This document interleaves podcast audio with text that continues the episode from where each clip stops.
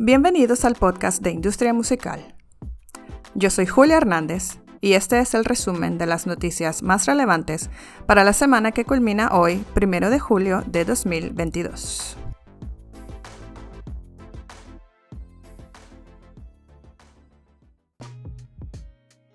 Para comenzar, tenemos que Warner Music Group ha invertido en la plataforma del metaverso Authentic Artists.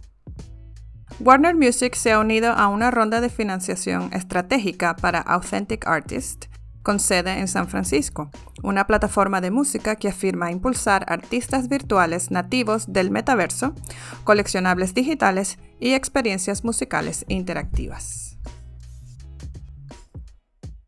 Continuamos con que Brasil ejecuta una acción antipiratería en cientos de sitios web y aplicaciones. Los organismos encargados de hacer cumplir la ley en Brasil han bloqueado o incautado los dominios de cientos de sitios web y aplicaciones acusados de utilizar o distribuir música sin licencia en una acción coordinada como parte de una iniciativa antipiratería en curso llamada Operación 404. En total, 226 sitios web y 461 aplicaciones fueron objeto de la acción, que contó con el apoyo del grupo comercial de la industria musical local ProMúsica y la IFPI. Los titanes del hip hop abandonan los singles y dejan que el público escoja. Grandes artistas como Drake, Future y Kendrick Lamar lanzan cada vez más nuevos proyectos sin sencillos principales y dejan que los fanáticos elijan los hits según un análisis de Billboard. Durante el año pasado, estos artistas lograron el debut de álbums número uno en las listas sin lanzar primero los sencillos tradicionales. Continuamos con que Coldplay alcanza mil millones de dólares en ingresos brutos de sus giras. Coldplay es el cuarto artista británico junto con Elton John, Paul McCartney y The Rolling Stones. El quinto dúo o grupo con Bon Jovi, The Eagles, The Rolling Stones y U2, y el undécimo artista en general en alcanzar este hito de mil millones de dólares en ingresos por sus giras, después de más de dos décadas sin parar.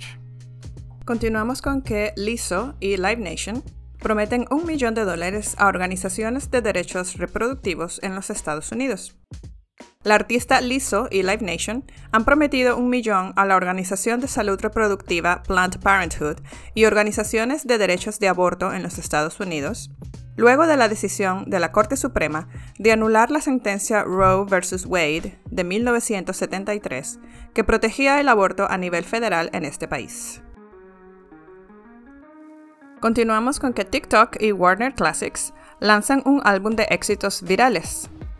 Este verano se lanzará el álbum TikTok Classics, Memes and Viral Hits. Se trata de una selección de 18 de los mayores éxitos de TikTok, adaptados de forma clásica y grabados por la internacionalmente reconocida Babelsberg Film Orchestra de Alemania. En noticias relacionadas con streaming, Apple Music aumenta el precio de su nivel de estudiante.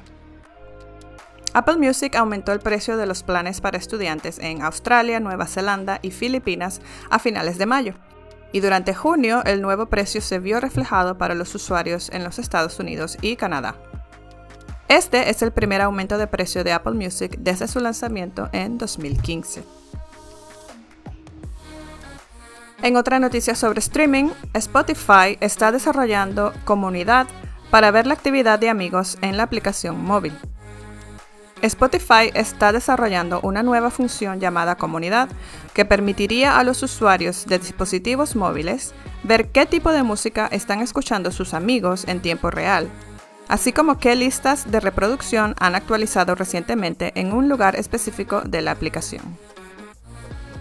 Y para finalizar tenemos que el heavy metal y el blues son los géneros menos beneficiados en el streaming. Un estudio realizado en Alemania sobre los servicios de streaming de música ha revelado que solo los artistas de hip hop y pop realmente se benefician del modelo de pago del sistema.